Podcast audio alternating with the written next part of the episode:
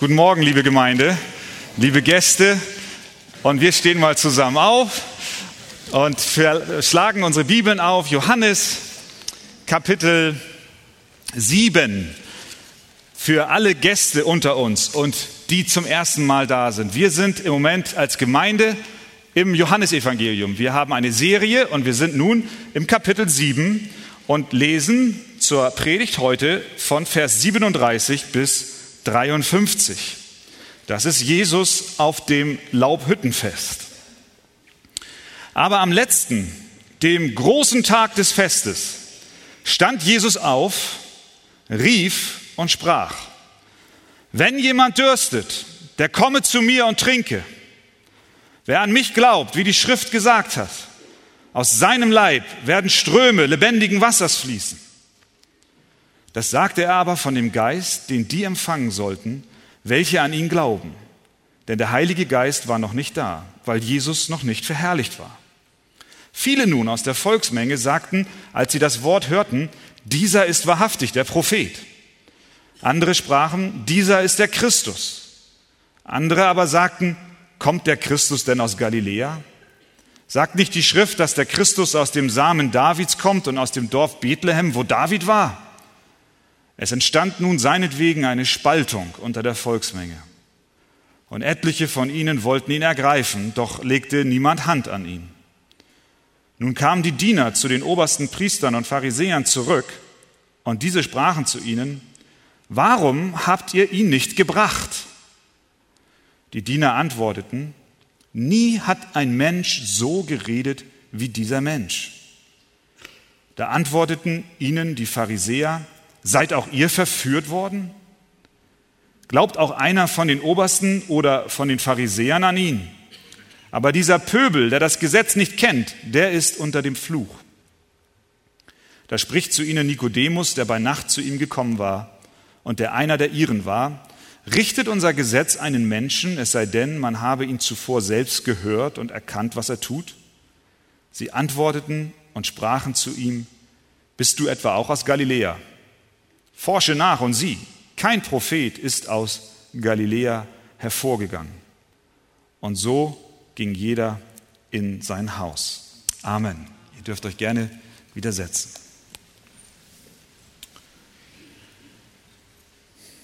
Alan Gardiner war ein Missionar in Patagonien in Südamerika.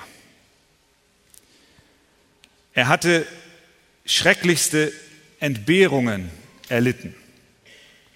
Man fand ihn im Jahr 1851 tot unter einem umgekippten Boot am Strand auf einer Insel.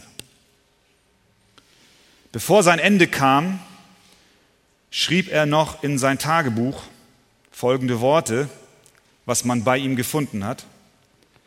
Ich liege unter einem umgestürzten Boot außerhalb der Reichweite der Wellen. Ich sterbe, aber ich habe vollen Frieden. Ich leide am meisten unter einem starken Gefühl von Durst.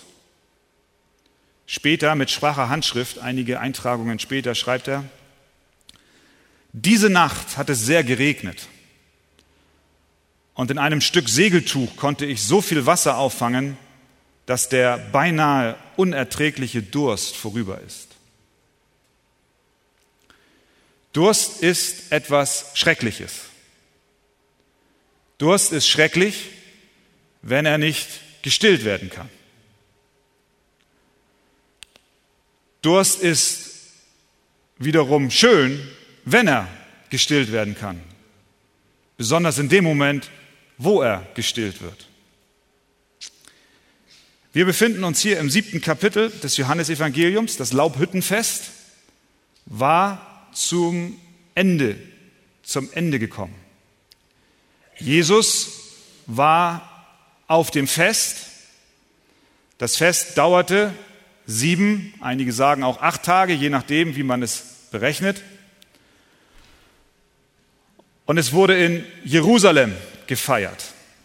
Das Fest erinnerte daran, wie Gott das Volk Israel aus Ägypten geführt hat, durch die Wüste hindurch, wie sie in Hütten und Zelten übernachtet haben und gehaust haben, gewohnt haben. Und dieses Fest feierten die Juden jedes Jahr wieder. Es gab drei große Feste im Jahr und eines dieser großen Feste war das Laubhüttenfest. Die Straßen Jerusalems waren voller Menschen. Es herrschte eine rege Betriebsamkeit in der ganzen Stadt. Und in diesem Jahr, in dem wir uns hier befinden, laut dem Text der Bibel, war es etwas Besonderes, denn Jesus war da.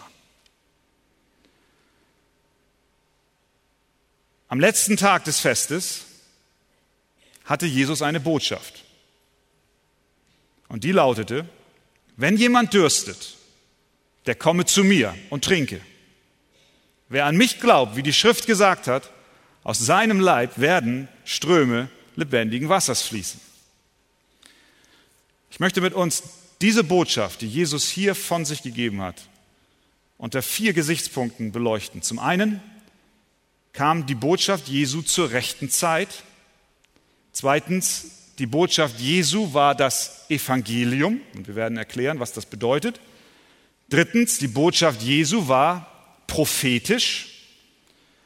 Und viertens, die Botschaft Jesu erzeugte eine Spaltung. Punkt Nummer eins. Die Botschaft Jesu kam zur rechten Zeit. Vers 37.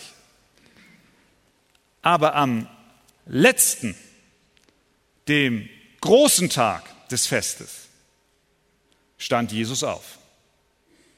Was war so besonders an dem letzten, an dem großen Tag des Festes? Wie gesagt, das Fest ging etwa eine Woche und an jedem Tag des Festes gab es eine Art Prozession. Das heißt, die Priester gingen zum Teich Siloa in Jerusalem mit einem goldenen Krug, schöpften Wasser und gingen durch die Straßen Jerusalems zum Tempel. Und das Volk folgte diesen Priestern. Das geschah jeden Tag am Laubhüttenfest. Und der Priester, der den Krug trug, goss im Tempel das Wasser neben den Opferaltar aus. Und das Volk stimmte ein Lobpreis ein. Sie sangen Psalmen und sie sangen und riefen einen Text aus Jesaja 12, Vers 3, der heißt, und ihr werdet mit Freuden Wasser schöpfen aus den Brunnen des Heils. Müssen wir uns vorstellen. Zehntausende von Menschen, ganze Stadt ist voll und an jedem Tag dieses Ereignis. Und sie erinnerten sich daran, dass es einen Brunnen gibt des Heils, der bei Gott allein ist.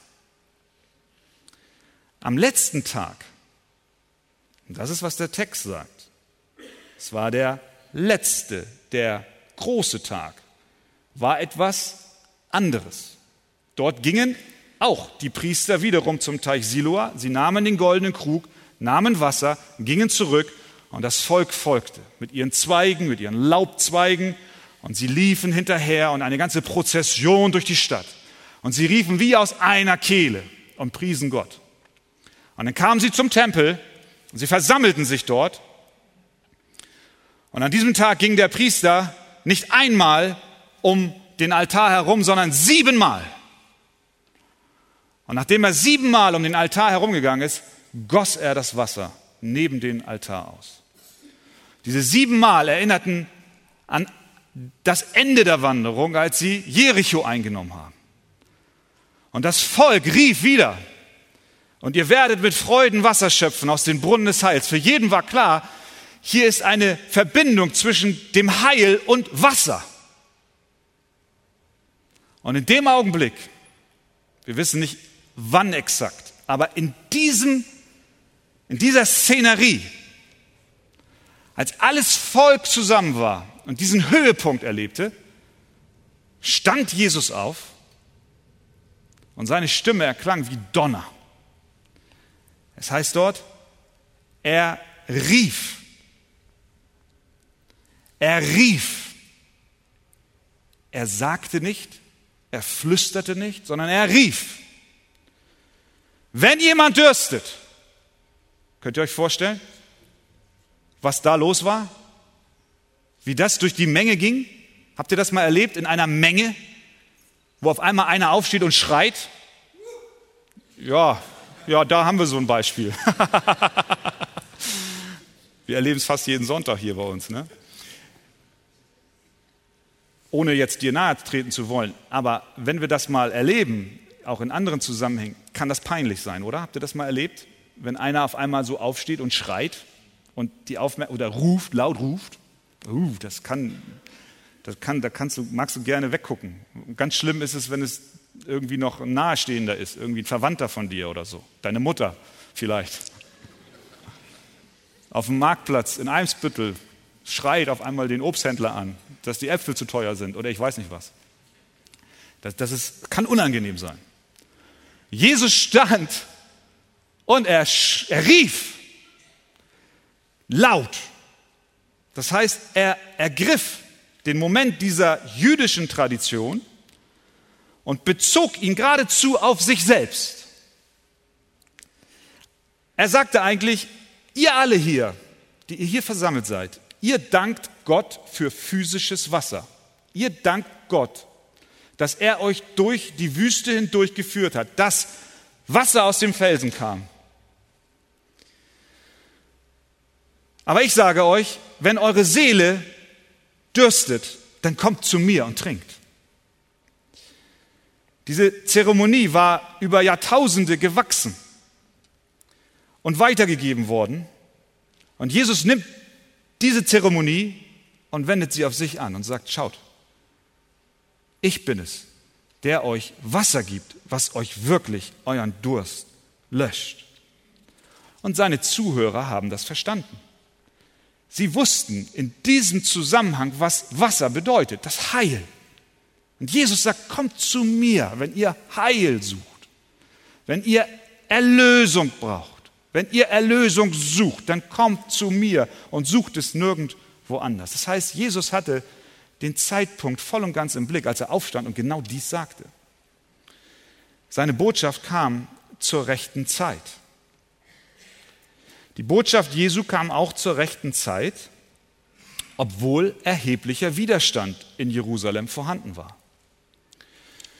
Wir wissen aus den Texten davor und auch danach, dass die Stimmung gegen Jesus gerichtet war, und zwar erheblich. Mehrfach haben wir gelesen, dass es Pläne gab, Jesus zu töten. Sie schmiedeten in ihrem Herzen und sie hatten den Vorsatz, Jesus umzubringen. Besonders in den Tagen des Laubhüttenfestes gab es viele Kritiker. Wir erfahren aus dem Text, dass die Tempelwache schon ausgerückt war. In 45, Vers 45 kommen sie zurück zu den hohen Priestern und Schriftgelehrten. Habt ihr gelesen? Die Diener kamen zu ihnen zurück.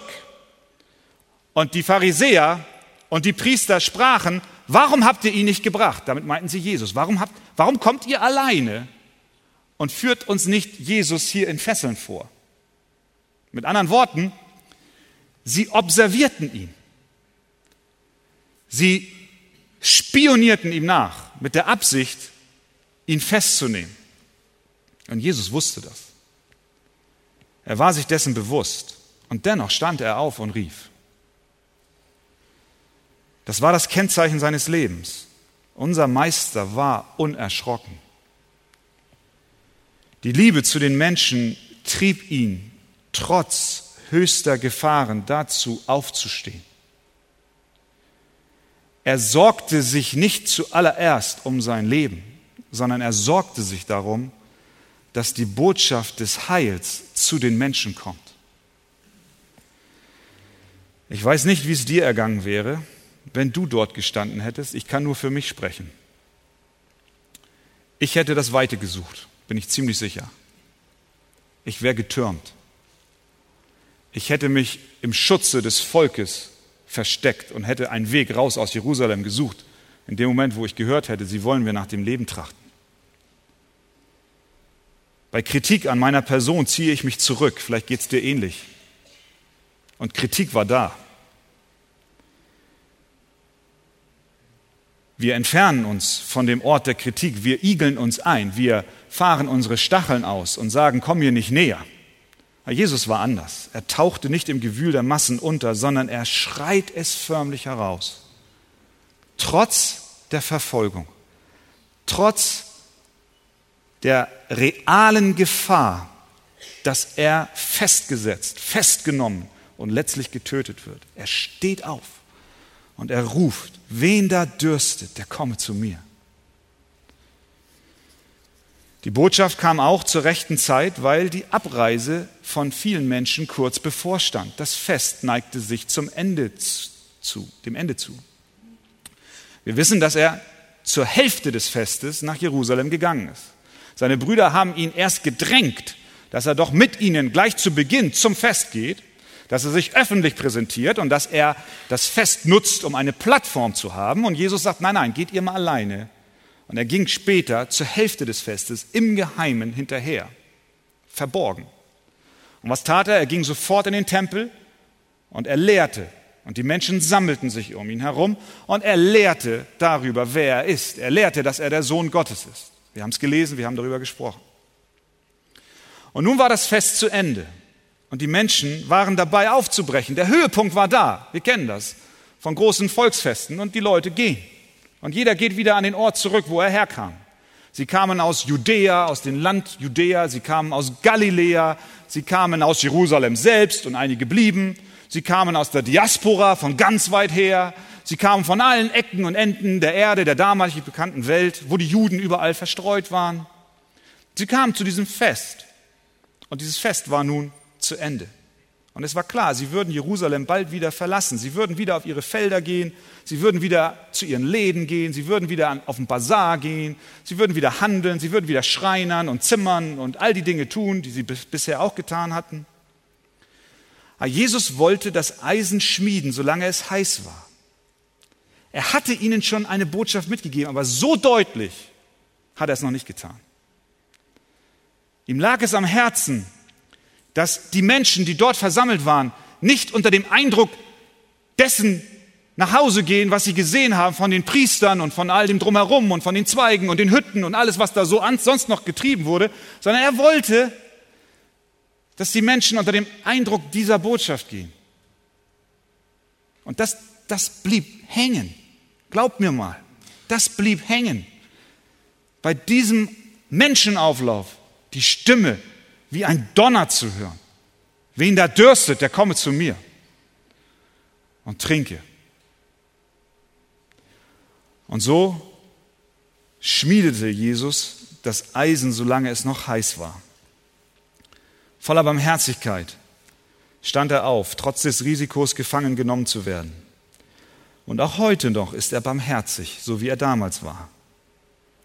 Damals lud er alle Menschen ein, die es hörten zu ihm zu kommen. Und diese Einladung, mein lieber Freund, diese Einladung steht heute noch. Die Botschaft hat sich nicht geändert. Jesus ruft heute noch, wen da dürstet, der komme zu mir und nehme das Wasser. Und deswegen möchte ich dich bitten, dass du in Erwägung ziehst, auch zu kommen. Also, Jesus hatte eine Botschaft und diese Botschaft kam im rechten Augenblick zum Höhepunkt des Festes, trotz Widerstand und auch als die Menschen dabei waren zu gehen. Drei, Bo drei Worte der Botschaft, die Jesus mitteilte, fallen uns ins Auge. Und das erklärt uns und führt uns zum zweiten Punkt. Die Botschaft Jesu war inhaltlich das Evangelium, die gute Nachricht von Jesus Christus. Er sagt, wenn jemand dürstet, der komme und trinke. Der Ruf Jesu erschallte über die ganze Tempelanlage. Ganz, ganz wichtig festzuhalten. Jesus ging nicht hin, nahm sich ein paar heraus und sagte, wisst ihr, für euch habe ich eine besondere Botschaft. Wenn ihr zu mir kommt, dann werde ich euren Durst stillen. Das hat er nicht getan. sondern er stand auf und rief es allen Menschen zu, allen Menschen, die da waren. Egal aus welcher Nation sie kamen, sie alle sollten seinen Ruf hören. Und deswegen predigen wir allen Menschen das Evangelium. Der Ruf gilt allen Nationen. Kommt zum Wasser. Kommt zu Jesus. Komm, egal wo du herkommst, egal welchen Hintergrund du hast, egal welcher Nation du, aus welcher Nation du kommst, welchen ethnischen Hintergrund du hast. Egal, spielt keine Rolle, ob Mann, Frau, reich, arm, schlau, dumm, egal. Komm, komm und trinke. Aber trotzdem, wenn wir genau hinschauen, sehen wir eine Einschränkung. Er ruft es allen zu, aber er schränkt die Gruppe derer, die er konkret anspricht, schränkt er doch ein. Er sagt, wenn jemand dürstet, oder? Es gibt diesen Satz, wenn das Wörtchen wenn nicht wäre, dann wäre mein Vater Millionär. Habt ihr das mal gehört? Amen, sagst du? Nein. wenn ist eine Bedingung. Wenn ist eine Einschränkung. Er ruft es allen zu. Wir rufen es allen zu.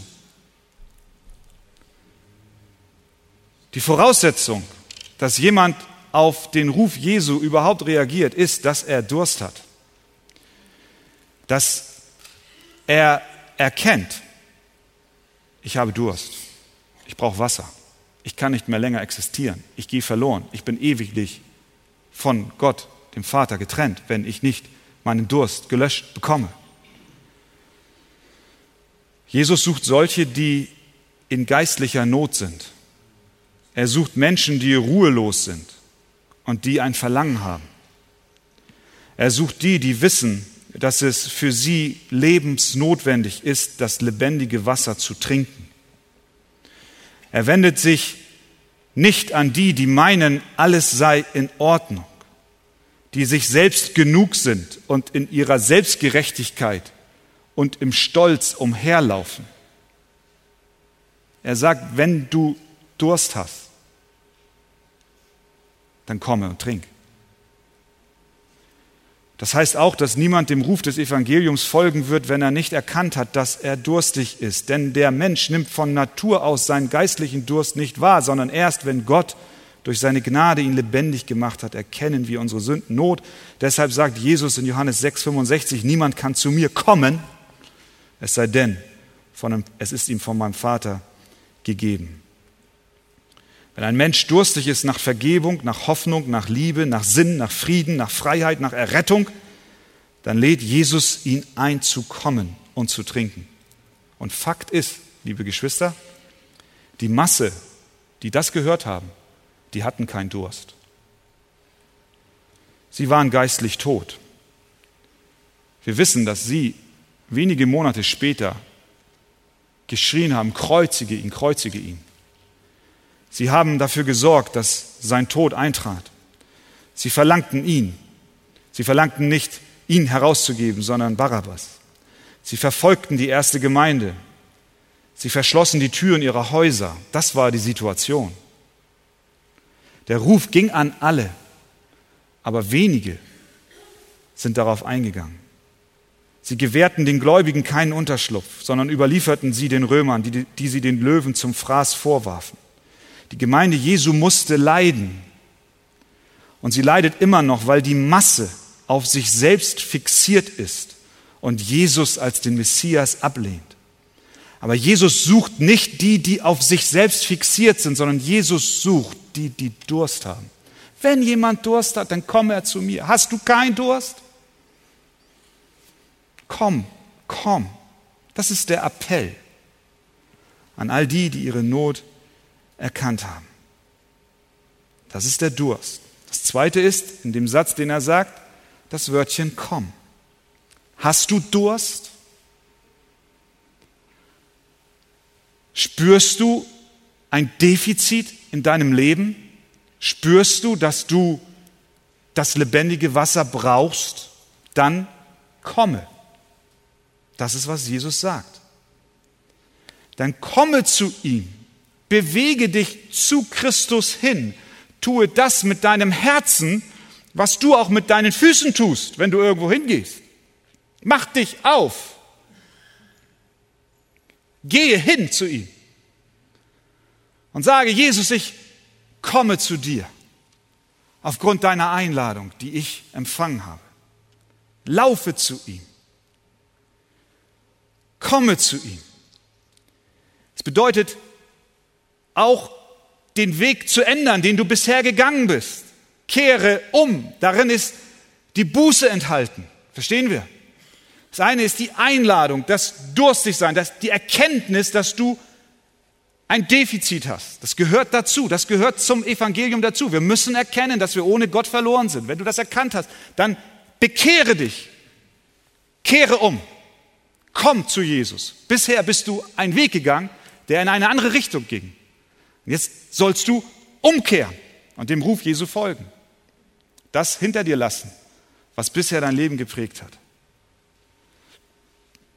Der Welt den Rücken kehren, dir selbst den Rücken kehren, dein Vertrauen nicht länger auf dich setzen und auf das, was du schaffst und auf das, was du meinst, dich erretten zu können, sondern kehre um, tue Buße. Und dann drittens, trinke. Trinke das Wasser, das Jesus dir gibt. Glaube. Glaube daran dass sein Wasser gut ist und gesund ist und durststillend ist. Erkenne deinen Durst, kehre um und glaube, trinke, nimm es, trink. Das ist die Einladung Jesu, die er ausspricht. Und der Frau im Jakobsbrunnen hat er es gesagt, wer aber von dem Wasser trinkt, das ich ihm geben werde, den wird in Ewigkeit nicht dürsten, sondern das Wasser, das ich ihm geben werde, wird in ihm zu einer Quelle von Wasser werden, das bis ins ewige Leben quillt. Das ist das Evangelium. Glaube ihm und du wirst das ewige Leben haben. Amen. Und dann drittens, die Botschaft Jesu war auch prophetisch. Dann Vers 38, ihr habt eure Bibeln da. Wer an mich glaubt, sagt er, wie die Schrift gesagt hat, aus seinem Leib werden Ströme lebendigen Wassers fließen. So, jetzt bist du zu Jesus gekommen oder du bist dabei, zu ihm zu kommen und viele von uns sind schon gekommen und wir durften schon trinken. Jesus macht klar, liebe Freunde, es geht nicht darum, dass ihr nur trinkt und satt werdet und euch volllaufen lasst mit frischem Wasser und ihr immer aufgeblähter werdet wie so ein, so ein Gummiball voller Wasser und immer dicker werdet und unförmiger, sondern er sagt was? Von denen, die glauben, werden was? Ströme lebendigen Wassers fließen. Ströme werden fließen. Das ist, das ist eine Verheißung. Liebes Gotteskind, das ist eine Verheißung für dich. Es werden von deinem Leibe Ströme lebendigen Wassers fließen. Nicht Tropfen, Tropfen. Und auch nicht Rinnsale dümpeln, sondern Ströme fließen. Kennt ihr die Elbe? Ja, ihr kennt sie. Das ist ein Strom. Und es gibt auch so kleine Rinnsale. Das ist ein Rinnsal, wie der Name sagt.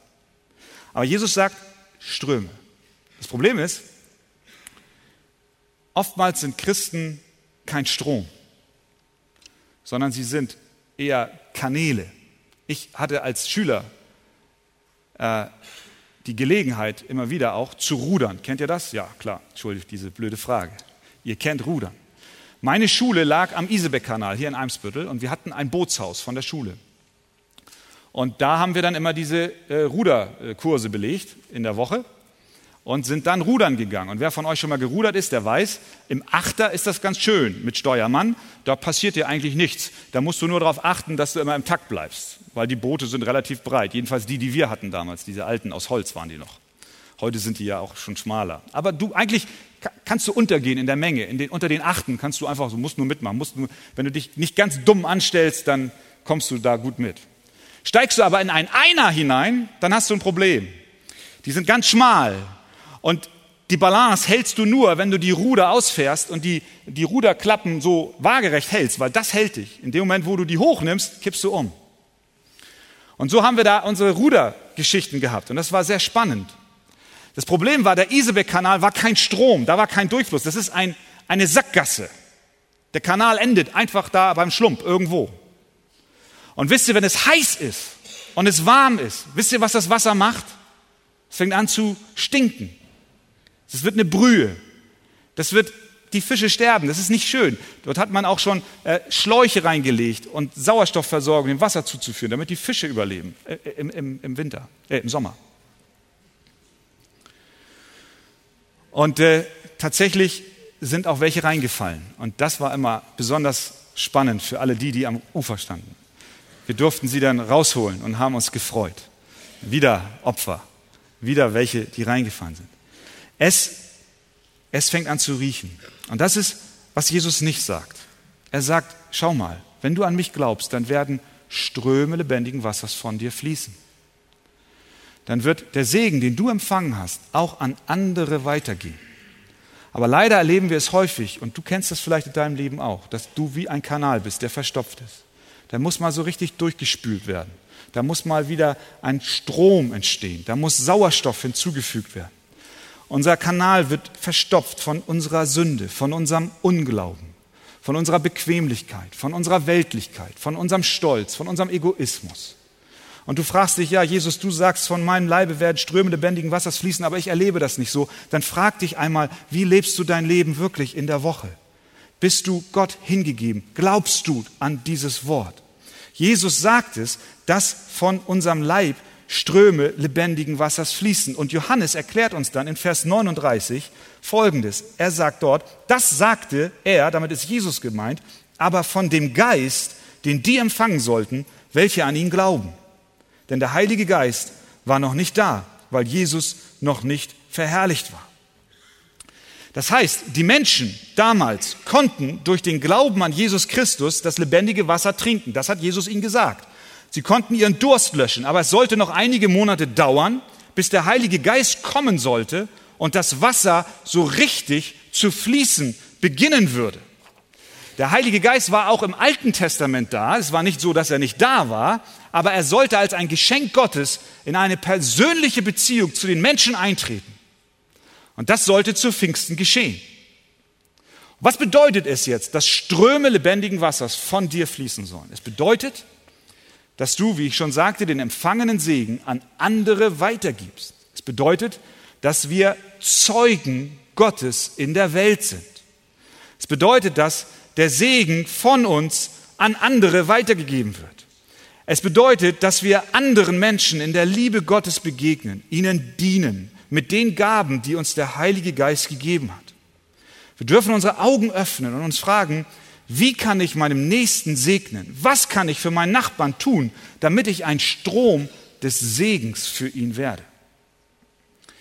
Wir sehen es an den Jüngern.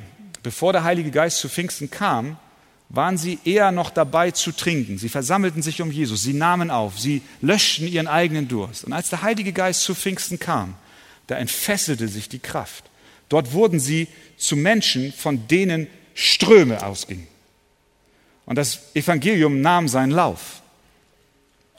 Die Kraft für Mission und die Kraft, Zeuge zu sein und auch die Kraft, anderen zu dienen, finden wir nicht in uns selbst, sondern in der Verheißung Jesu, nämlich dass der Heilige Geist dich mit dieser Kraft zum Dienst an anderen ausrüstet. Und die Frage ist, was ist in unserem Kanal? Was verstopft uns? Vers 39 macht etwas weiteres deutlich. Er sagt dort, das sagte Jesus aber von dem Geist, den die empfangen sollten, welche an ihn glauben.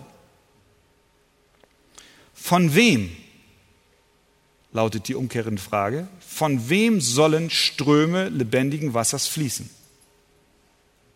Von denen, die an ihn glauben.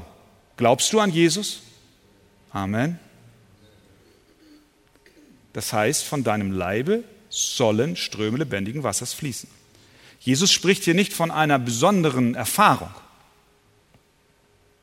Die einzige Verknüpfung, die er macht, ist Glauben. Wenn du meinst, du hast den Heiligen Geist nicht, obwohl du ein Kind Gottes bist, dann irrst du. Du hast den Heiligen Geist. Jesus sagt es hier selbst, Johannes sagt es, Römer 8, Vers 9 sagt es, wer aber Christi Geist nicht hat, der ist nicht sein. Wenn wir das umdrehen, heißt es, wer Christi ist, der hat seinen Geist. Das Problem ist nicht eine, ein besonderer Kick, sondern Jesus sagt hier, dass du den Geist empfängst und empfangen sollst, wenn du an ihn glaubst. Und wenn du an ihn glaubst, dann hast du den Heiligen Geist. Dann gilt diese Verheißung für dich. Dann sollen von deinem Leben Ströme lebendigen Wassers fließen. Die einzige Frage, die wir uns stellen müssen, ist, warum ist es eventuell in deinem Leben nicht so? Warum hast du manchmal das Gefühl, es ist mehr so ein Kanal, der verstopft ist? Und dann kommt diese Frage hinein, ja, kann es sein, dass ich eine Blockade des Unglaubens habe, dass ich diesem Wort gar nicht wirklich glaube, dass ich vielleicht mich mit anderen Dingen mehr beschäftige als mit dem, was Gott in seinem Wort sagt und verheißen hat. Und da dürfen wir uns prüfen. Wenn du an Jesus Christus glaubst, dann hast du den Heiligen Geist. Und in diesem Bewusstsein wollen wir leben, dass die Kraft Gottes, dass die Kraft des Geistes auf denen ist, die an Jesus glauben. Das ist, was der Text hier ganz klipp und klar sagt. Und viertens, die Botschaft Jesu erzeugte eine Spaltung. Wir wissen es, Vers 40 bis 53, da gehe ich jetzt im Detail nicht drauf ein, aber da handelt es jetzt von den Menschen, die auf seine Botschaft reagieren. Wir erinnern uns, er steht auf, er ruft es laut aus, wen dürstet, der komme zu mir. Und das war natürlich wiederum ein gefundenes Fressen für all die Menschen, die das gehört haben.